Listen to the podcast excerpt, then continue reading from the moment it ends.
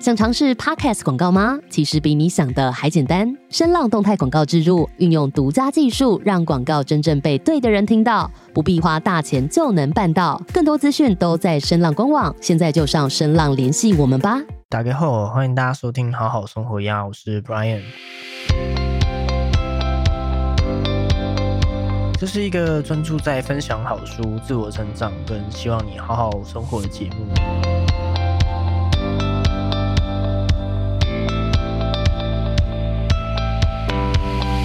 那我们接下来分享什么好书呢？接下来分享一本本田健的《快乐致富圣经》哦。今天这集是下集，我们先来做一个前情提要。在上集啊，我们聊到了。我们聊到了幸福小富豪的外部因素，作者推荐大家成为幸福小富豪，当一个幸福的有钱人。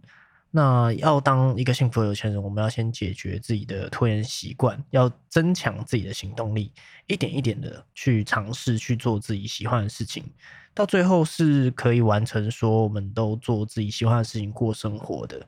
那当你做你自己喜欢的事情，你会比较容易成功。我们不说别的，至少也会很有动力，会感觉到成就感、充实感、幸福感，并且把这一些的感觉感染给身边的人。从这样子的探索自我的旅途中啊，我们可以找到自己一生所爱的人生志业，并且可以把这件事情跟世界来分享，同时也避开容易失败的原因。于是今天就要来聊，也就是上次我们没有讨论完的。内部因素，关于成为幸福小富豪的内部因素，我们要先从作者拜访过许多有钱人的家开始哦。作者发现他们都有一个共同点，就是每一个房间呐是整理的相当整齐的。刚开始作者以为说那是他们家的空间很宽阔的因素哦。然而当作者看到一般人住在大空间的家，房间却凌乱不堪的时候，作者不禁认为说，有钱人和整齐的房间似乎有着重要的关系。仔细观察以后，作者发现，幸福有钱人会整理人生中许许多多的事情，并不是只有整理家里而已，就连他们自己的生活方式也是经过整理的。他们清楚的知道自己期望什么，不需要什么，因此身边只放真正需要的物品。与金钱无缘的人，刚刚好是相反的。拥有一堆明明不再需要却舍不得丢的物品，他们紧抓着无用的物品不放手。例如，明知道明明是不可能再穿的衣服，根本不记得从哪里得到的赠品，或者是某一个人结婚典礼的时候所拿到的赠品的餐具，以及不是自己应该负责的工作，这些东西都是他们紧抓着不放手的。而且明明有确认健康的健康检查，可是为什么我们没有思考过没有确认人生的人生检查呢？在繁忙的日常生活中，我们容易忘记为了什么而活。人生重要的东西有许多是我们肉眼看不见的，例如内心安稳、与伙伴及家人的感情、友谊、健康、人生置业等。然而。现代人生活总是将工作及门面摆第一哦。如果我们不确认自己的人生优先顺序，就有可能在不知不觉中错过人生中最重要的事情。所以，我们可以先思考说自己人生中重要的事情是什么。你可以思考一下，或者是你可以花时间写下来，你人生中最重视的五件事情是什么？可以写出你自己人生中最重视的五件事情是什么？那要成为有钱人呢？我们必须要了解许多的基本知识，例如金钱的知识、呃税务的知识，或是商业的实务知识等等。然而，却没有一个地方会全面的传授这一些基本知识。有不少成功人士会向各式各样的人请益，并且将这一些的金钱知识传承给子孙。从打招呼的方式、金钱的管理。与他人的相处之道等等的细微事情，都必须要学会哦。在作者二十岁待在美国的那一段时期，他结识了一些犹太人的富豪。这些犹太人富豪告诉作者致富诀窍，令人感到有趣的是，身为犹太人的这些富豪所说的，跟小时候作者从父亲那里听到的金钱哲学是非常类似的。之后，作者在有钱的印度人跟华裔的商业人士身边当助理兼翻译，他们告诉作者的也几乎是如出一辙。世界上的有钱人会教导自己的孩子相同的金钱哲学。他们认为教会孩子增加及守住财富，比起把财富留给孩子还要来的重要。这些已经很富有的人，在获得财富的过程中，得知了富裕的诀窍。他们用自己的方法，花很长的时间学会这些诀窍，因此最终能够成为有钱人。一般人对于金钱大致上保持着以下三个基本原则：一是。我们以每个月的收入来维持生计，二是不要乱花钱，三是尽可能的储蓄。这是一般人对于金钱大致上保持着以下的三个基本的原则。靠这三个原则是很难致富的，也没有办法健康的跟金钱相处。怎么说呢？因为根据这三个基本的哲学，使用金钱基本上是罪恶的。你可以看到说，第二个是不要乱花钱。那第三个是尽可能储蓄嘛，所以乱花钱这件事情，花钱可能就是一件对于这个认定的哲学来说是罪恶的事情。大部分的将金钱使用在快乐的事情上面，就会成为这个哲学所说的乱花钱。幸福的有钱人会平均的分配投资的金额，跟让自己快乐的金钱，跟金钱无缘的人。不懂得哪些钱该投资，哪些钱该拿去玩乐，哪一些钱可以当做零用钱。他们经常随着心情起伏来使用金钱。所以，关于金钱教育啊，其实我们也可以思考一下：说双亲给我们什么样的一个金钱的教育，能不能够协助我们变成幸福小富豪？在成为富豪的过程，其实就好比像是一种游戏，而且是一场长期战的游戏。现实是残酷的。根据日本的遗产税的申报资料，往生以后还能够留下一亿日元以上的人，即使是在东京，也只有百分之五。那美国的统计资料是更让人吃惊的哦。六十岁美国人只有三趴是经济独立的。要成为有钱人，我们就必须要用长远的眼光来看待事情。一辈子跟金钱无缘的人，眼光是非常短浅的。认为把钱包中的钱全部花掉也是没有关系的，这样子想法上的小差异，在累积了数十年以后，就会变成极大的差异。因此，我们应该尽早存钱，以及去做好各式各样的准备。在美国，孩子一旦出生，就会有许多年轻的父母会开立新的户头，帮小孩存大学的学费。只要在年轻的时候就努力节省。学习金钱的相关的知识，并且做自己喜欢的工作过日子。任何人在六十岁之前都能够致富。有钱考量是人生中所支付的总金额，而跟金钱无缘的人则思考有多少钱才能够支付每个月的开销。他们不会思考以十年来合计的支付金额会是多少，只在乎当月份能够支付就可以了。跟金钱无缘的人，只会思考自己的薪水在这三十年间会持续的上升，却不会考虑到突发状况。这类型的人会容易受到每个月支付跟房租一样的钱就可以买到房子，像是这一类的行销话术所吸引，冲动的去买下昂贵的房子，因此承受未来可能破产的风险。如果你持续的过现在你自己的生活，你的未来是一片光明的吗？我们可以思考这个问题哦。如果你不断的重复、持续过你现在在过的生活，你的未来是一片光明的吗？我们光是有钱是没有办法幸福的吗？随着收入的增加，有些人变得幸福，有些人变得不幸。要成为有钱人，我们就必须要具有金钱的 IQ，也就是知性；而要与金钱健康的相处，就少不了金钱的 EQ，也就是必须要提高跟金钱有关的感性。无论赚再多的钱，如果你守不住财富，就没有办法变成有钱人。即使变成有钱人，如果你没有享受跟分享金钱的一个气度，你就没有办法感受富裕的快乐以及变得幸福这件事情。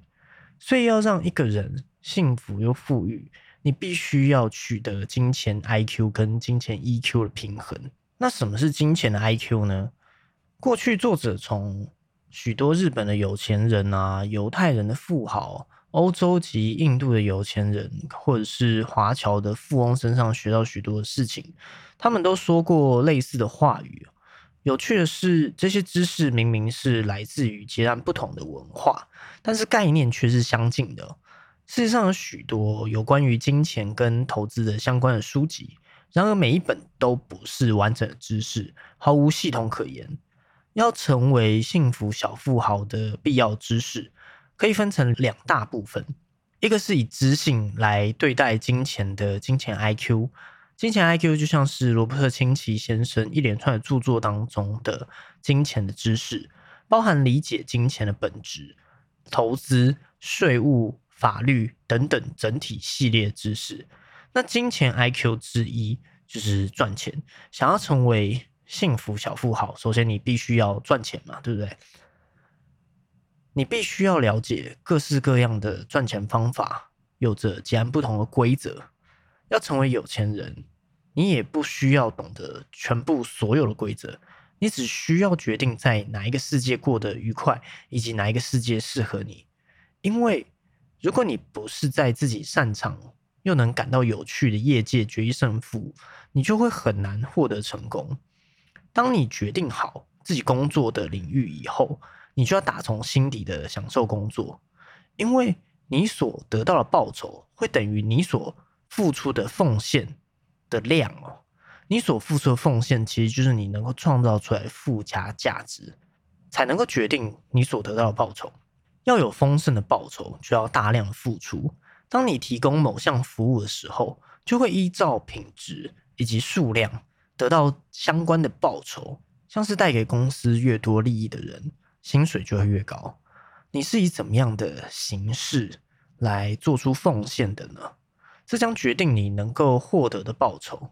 如果你只做普通的工作，那你就只能得到普通的报酬。倘若你想要得到比别人更多的报酬，就要提供比别人更多的服务，这是显而易见的事情。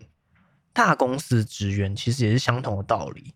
如果你进入了一家很赚钱的公司，当然就能拿到高薪。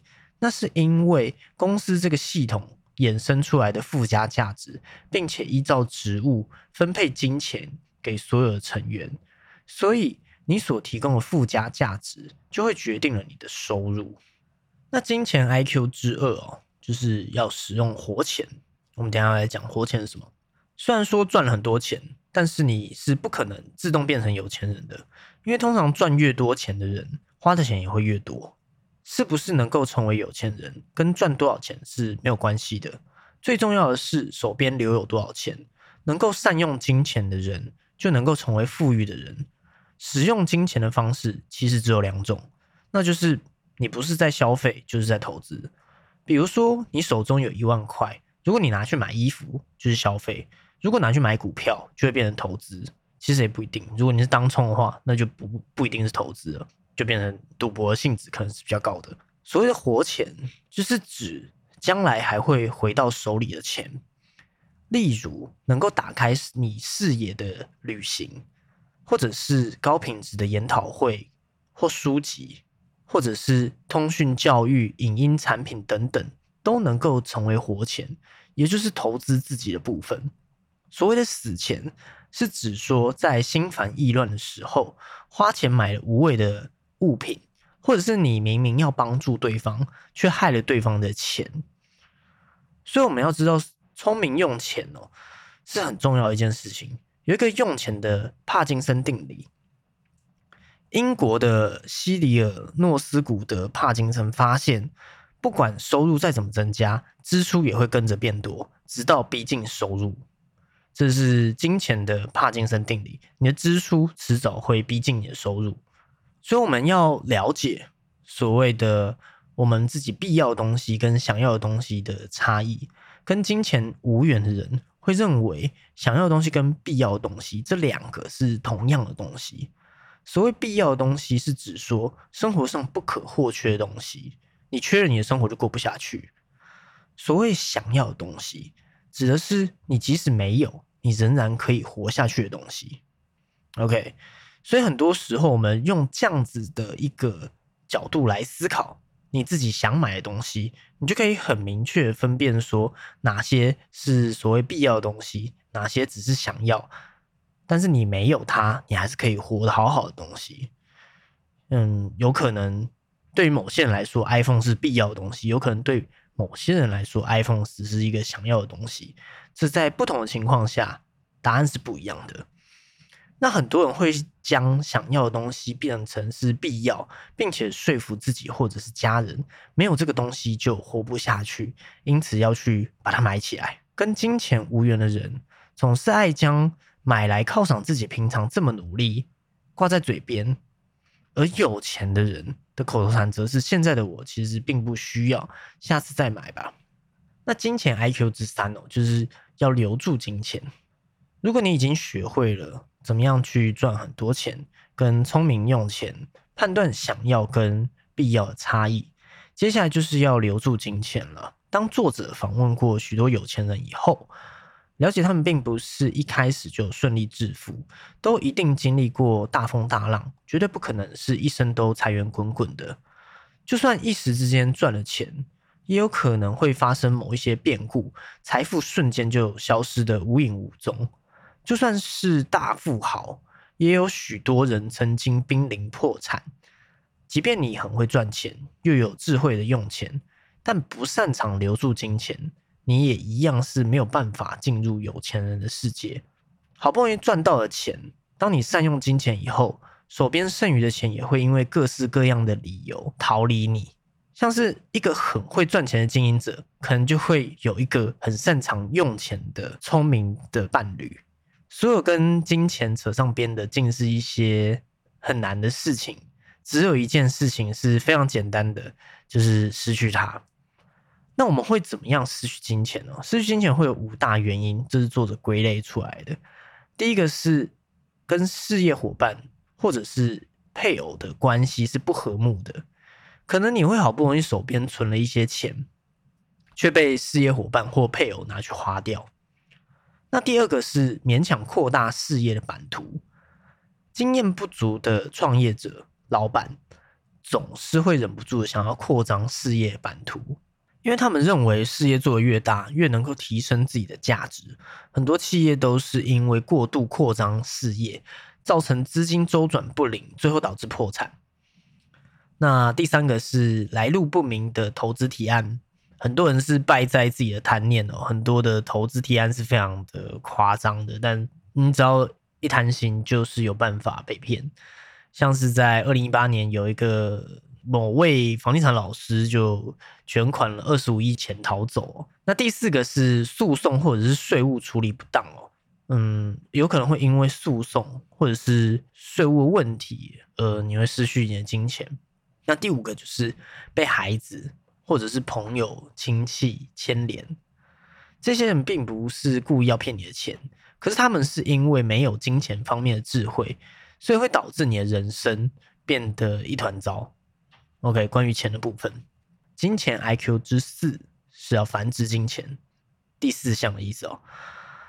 当你创业当老板以后，你必须要靠着赚钱的机制跟负责执行的工作人员来赚钱，投资者。则是让自己的钱工作赚取金钱，金钱是不会抱怨的，它是可以二十四小时工作的。要让这个赚钱系统正常的运作，需要花费非常大的能量和时间。然而，当这个机制开始运作以后，就会变成自动收集金钱的系统，金钱会不断的朝向你而来，你只要尽情享受就好了。你可以待在任何地方。就算整天睡觉，金钱也会不断的涌进你的账户。前面有提到说，我们要跟金钱健康的相处，就少不了金钱的 EQ 嘛，对不对？而刚刚最后一个繁殖金钱，也有一个很重要的东西是印象中看过马云的一段影片哦，他说不管怎么样，你要有一项天塌下来你也能够挣钱的事业哦，这也是蛮重要的。那前面提到有要与金钱健康的相处，我们就少不了金钱 EQ，也就是必须要提高跟金钱有关的感性层面。那我们就来聊聊金钱 EQ 哦。很多人认为说只要有钱，人生就可以变得更好，实际上这是错的哦。就连成功赚大钱的实业家，也有不少人是过得并没有那么幸福的，并不幸福哦。金钱 EQ 是以健康的跟金钱相处的程度来衡量，也就是是否快乐的赚钱，是否体验并感谢，是否信赖财富的流动，是否懂得分享。一般人与金钱并没有良好的关系，比如买个东西。就会用被强盗抢走的口吻说：“我竟然拿走了我五千块。”或者是以便宜的价格买到东西的时候，就会说：“哇，才花了一百块，真的是太爽了。”换句话说，他们总是在玩金钱的游戏，而且有输有赢。买到好东西的时候就是获胜，相反的，以高价买到的时候就是输钱。其中并不存在以金钱交换物质。或者是服务的幸福感，也不存在感谢的心及爱等等的这种感觉。所谓金钱的 EQ，是以对于金钱心里有多平静以及安定来看的哦。那金钱 EQ 之一就是接受。所谓真正的富裕，指的是单纯接受的状态。有在家里种植蔬菜，或者是庭院有水果树的人，就能够实际的了解这种感受。就算只有一点点空间，你却会有吃不完的蔬菜及水果。接受这件事情，其实也适用于事业上。为了要获得新顾客，一般的做法是努力的跑业务，但是最轻松而且简单的方法，却是由现有的顾客介绍新客户给自己。这种介绍在生意上来说，就是接受。接受的重要性，不光是金钱方面。更包含整个人生，接受迎面而来的东西的态度，是获得幸福不可或缺的特质。虽然作者书中有写一段作者自己的经历哦，就是作者其实是非常拘泥在他想要靠自己的力量来成功，但是他又思考说，虽然他一直很拘泥在要靠自己的力量成功，但是光靠自己一个人的力量，真的有办法成功吗？他不禁这样想哦。工作可以这么顺利，也是因为顾客帮他介绍了新客户的关系。他正是因为有双亲、呃太太、姐姐、弟弟、朋友等等周围的人的爱跟支持，才会如此的幸福。所以，我们绝对不能够傲慢哦。你的人生正是因为靠其他人的支持，你才有今天。为了要接受，为了接受，我们就必须先治疗心中。你自己的无价值感，说服自己，我有资格接受这些美好的富裕，而接受又等同于给予。怎么说呢？像是小孩啊，小孩虽然没有办法产生任何的经济价值，但是当我们对小孩付出的时候，可以得到他们看到他们真心的喜悦的那种那种表情、那种状态，其实给予的人也会感到十分的幸福。但是小孩其实就只是开心的接受而已，但是却送给了大人极大的幸福，这是一个大家需要去思考的事情哦。请你试着去思考一下，开心的接受其实是等同于付出的。OK，那金钱 EQ 之二是要感谢并体会。第二个原则就是要以感谢心接受，并且加以体会。倘若对方打从心底高兴并且感谢自己的话，那我们就会认为说：哇，太好了！还有什么有趣的事情，就一定要再跟他说。懂得感谢他人并且体会的人，就是这样子收集资讯以及建立人脉的。人生有一个，你越是开心，就会增加越多的法则。所以我们要去学会如何感谢跟体会，这是很重要的。那金钱 EQ 之三是信赖，所以信赖就是相信金钱的流动以及富裕。金钱就像是其他自然现象一样有起有落，也就是一般人所说的金钱运。人只要不抗拒，一定是会变得富裕的。关键在于你信或不信。信赖并不是说你什么都不用做，而是在你该做的事情都完成以后才不用做的事情。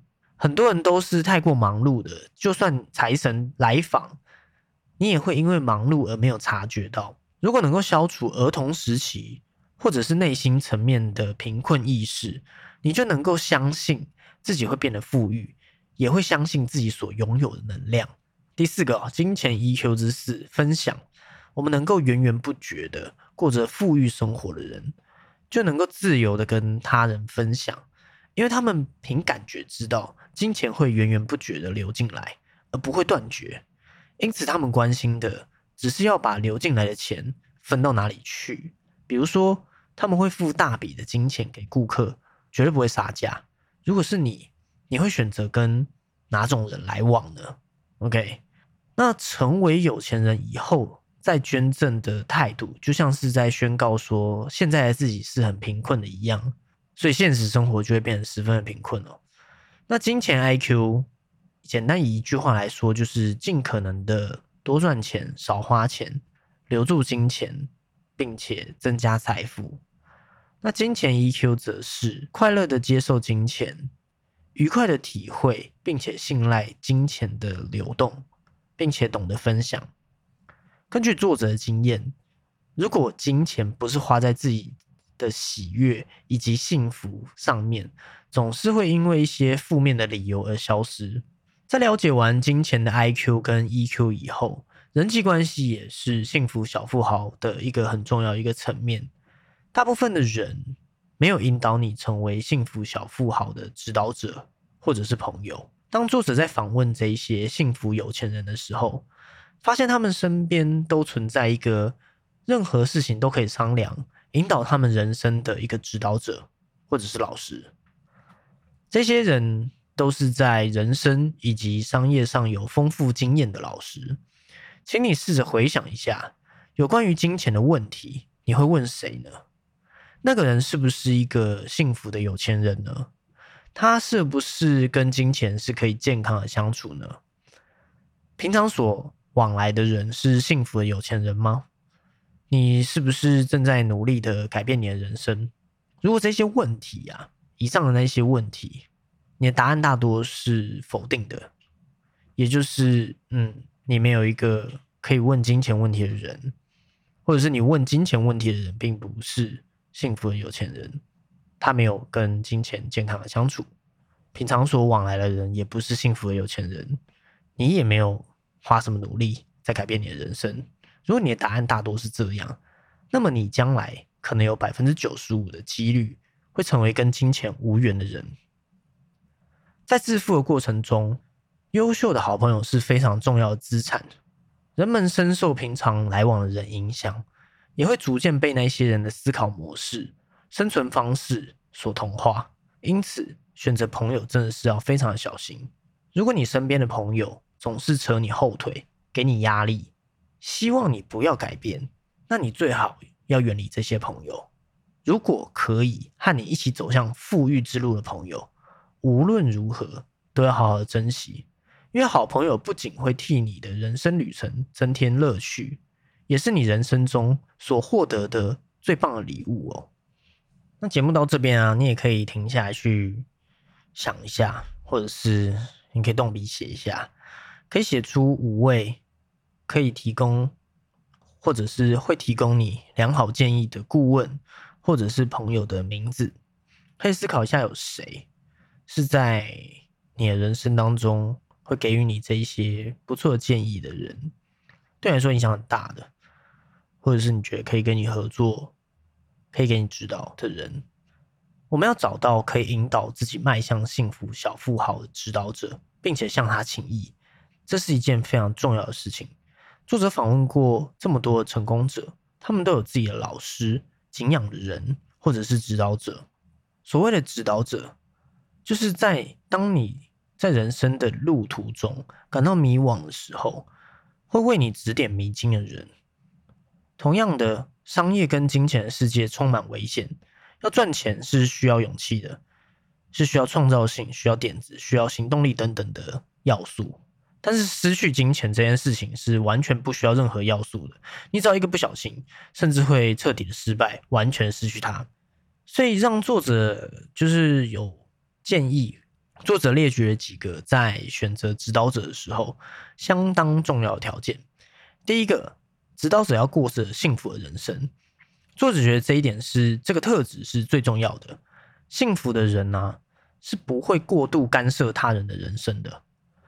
而不幸的人则会戴上一个假面具，假装自己提供好建议，去干涉他人的人生，干涉他人要怎么做，因为他必须借由帮助他人来感受到自己的重要性。而幸福的指导者不会做出多余的建议，他们会看穿你的本质，他比你自己还要更信赖你。如果你能够遇上这样子的人，相信他们会成为你一生的财富。那第二个条件。指导者的第二个条件，就是他在人生当中，指导者在他自己的人生当中经历过失败，并且从中确实的学习。只要我们活在世界上，任何人都会遭遇挫折，但从挫折当中学习到了什么，决定了那个人的人生价值。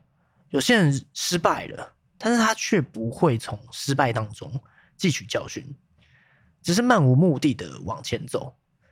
可是，其实失败当中是含有各式各样的机会的。比如说，我们可以理解傲慢的自己；比如说，我们可能可以发现某些新的可能性；或者是我们可以看见周围人的本质；或者是我们可以学会某一些惨痛的教训，让自己以后不会再犯这一些的错误；或者是我们说知道接下来该怎么做。是非常重要的某一些底线、某一些原则，一定要做到的事情。这些东西都是很重要的。每一个人经历的失败大小其实不太一样。那要成为你的指导者，如果没有经历过失败，那他又要在，他又怎么能够在他在你遇到失败的时候，可以支持你，或者是可以理解你，或者是可以给予你良好的建议？甚至有没有可能，没有经历过失败的人，他的建议有可能会带你走向失败？你不要说经历过失败的人都有可能不一定判断很准确，毕竟人还是人，那更何况是没有经历过失败的人呢？所以不用排斥失败哦，失败往往可能后面是有更宝贵的礼物的。哦。那第三个在指导者的条件就是为人是谦虚的。作者的指导者啊，都是谦虚的人，直到现在仍然会为人生中形形色色的事情来烦恼。学习者都希望指导者过的是一个完美的人生，但是世界上其实并不存在这样子的人啊。每一个人其实就是人嘛，他就是一般人的人生。OK，但是当然有一些人际遇可能跟我们不一样，他们生活方式跟我们不一样，他们吃的东西可能跟我们不一样，但是人生就是人生。正因为如此啊，作者还是会相信他们，他们并不会对作者有所隐瞒，而且会跟他分享。对作者来说，他觉得这样就是最好的老师。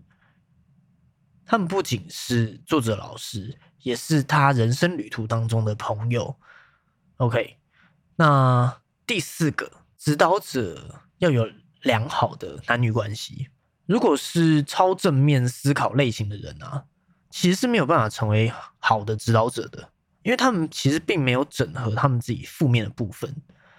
你要如何分辨是不是超正面思考类型的人呢？其实很简单哦，你只要看对方和他的伴侣的关系好不好，你就知道了。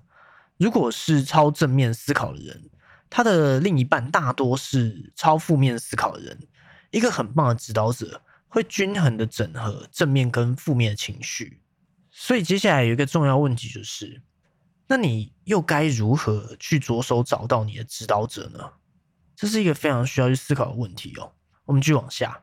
然而，纵观一切幸福小富豪的事情，倘若你没有办法跟金钱好好的相处，家庭跟人际关系跟友情也会一塌糊涂。这种情况其实并不会少见哦。举个例子来说。有一位男士，他女儿一直梦想着要朝音乐方面发展。那当女儿下定决心表明想要念音乐大学的时候，这位男士对这件事情却嗤之以鼻哦。他直接跟女儿说：“你知道这样子要花多少钱吗？不要再说这种任性话了。你觉得我们家支付得起吗？你觉得我们家可以供你学钢琴、学音乐吗？最重要的是，你根本没有音乐的天分，你连弹钢琴也没有持之以恒，不是吗？叫老师来教你，不是一下也要放弃吗？你平常也没有在练啊。”这个男士最后以相当愤怒的口吻跟他女儿这样讲。其实这位男性的真心话是：我只是一个平凡上班族。怎么有办法送女儿进音乐大学呢？如果女儿可以自动放弃的话就好了。这种案例比比皆是哦。或许在你的人生当中也曾经遇过这样子的场面。然而，因为这件事情，很有可能女儿就不再对父亲敞开心房了，可能也完全不会再有亲子的对话。在女儿的眼中，父亲只是一个无聊上班族，根本没有办法理解自己梦想一个笨蛋。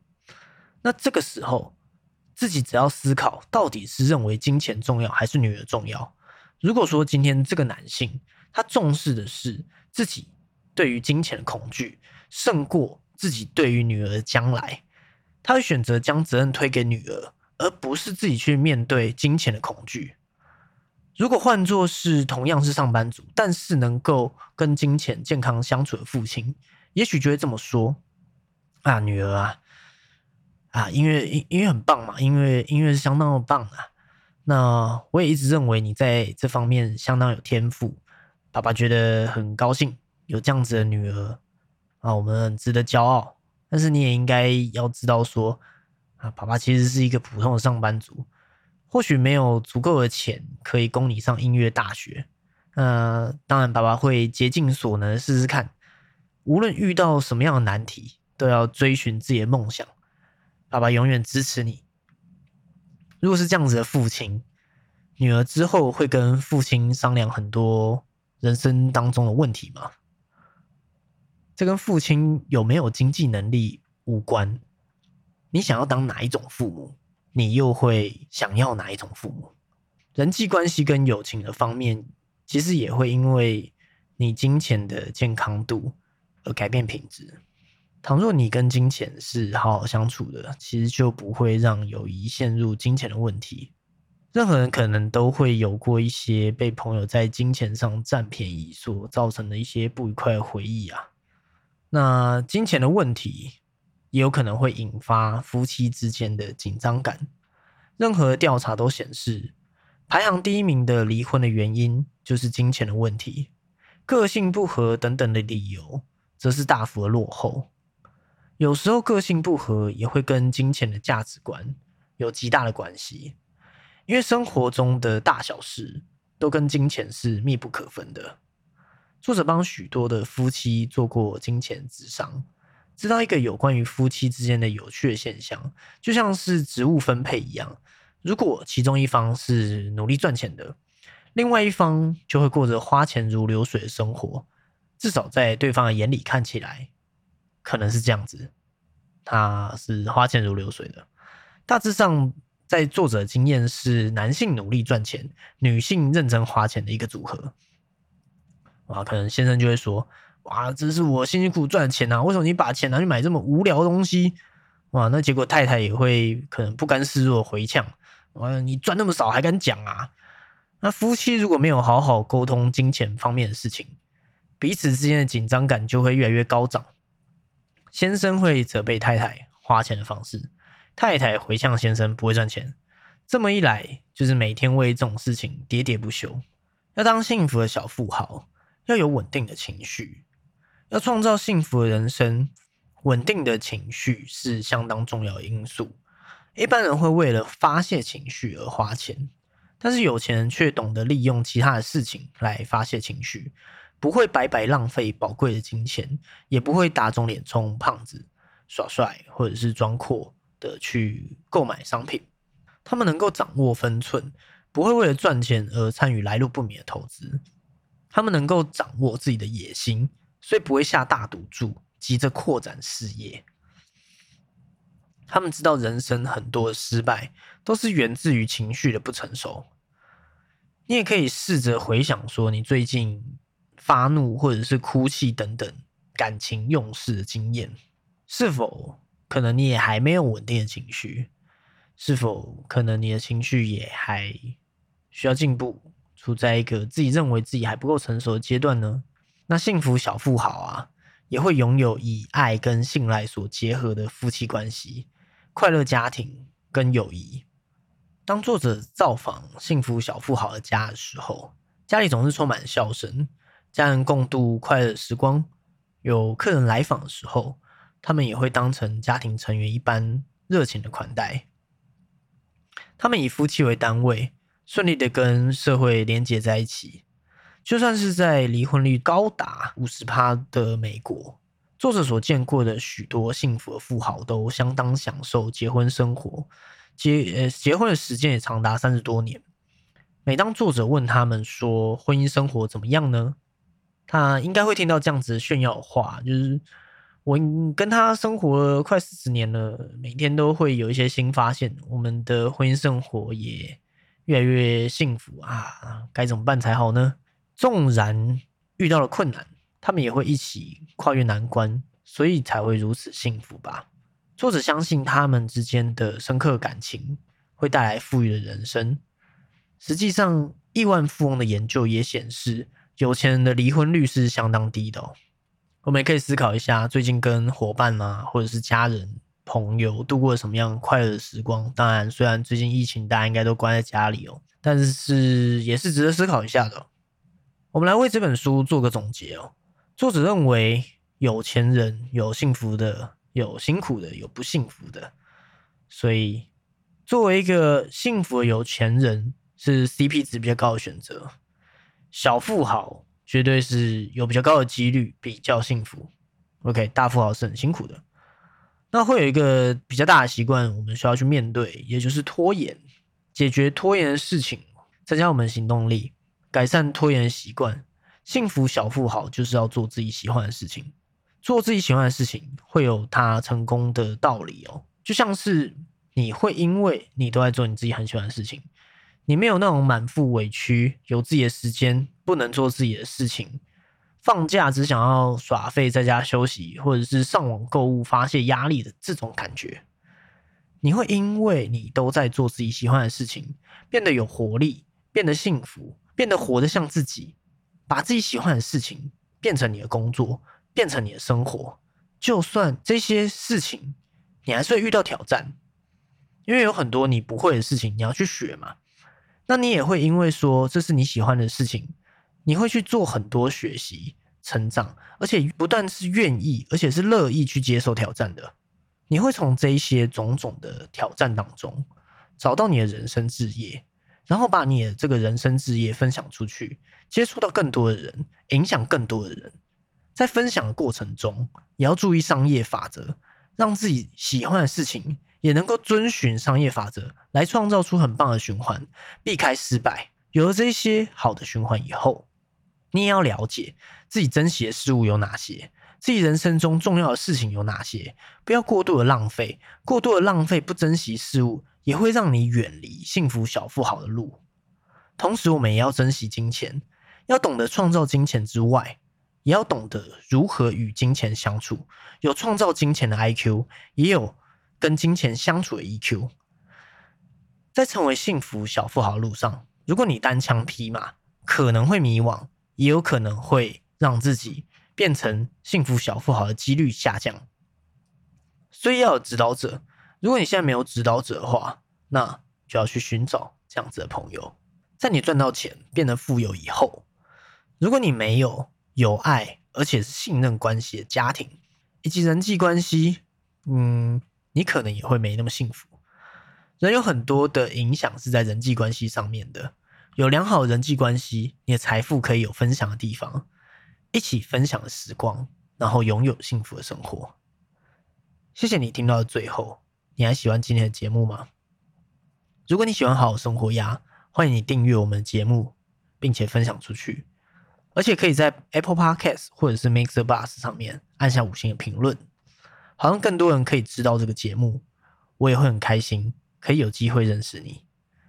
或者你也可以在 Instagram 私讯跟我分享，你听完今天这一集的心得。你是不是一个幸福小富豪呢？你有没有往幸福小富豪路迈进呢？你有没有做自己喜欢的事情呢？那我的 Instagram 是 Better Live Like Duck，期待可以在 Instagram 上遇到你，或者是我可以在 Apple Podcast 或者是 Mr. Bus 上面看到你。让我们一起可以把生活变得更好，大家一起好好生活呀！我们下次见，拜拜。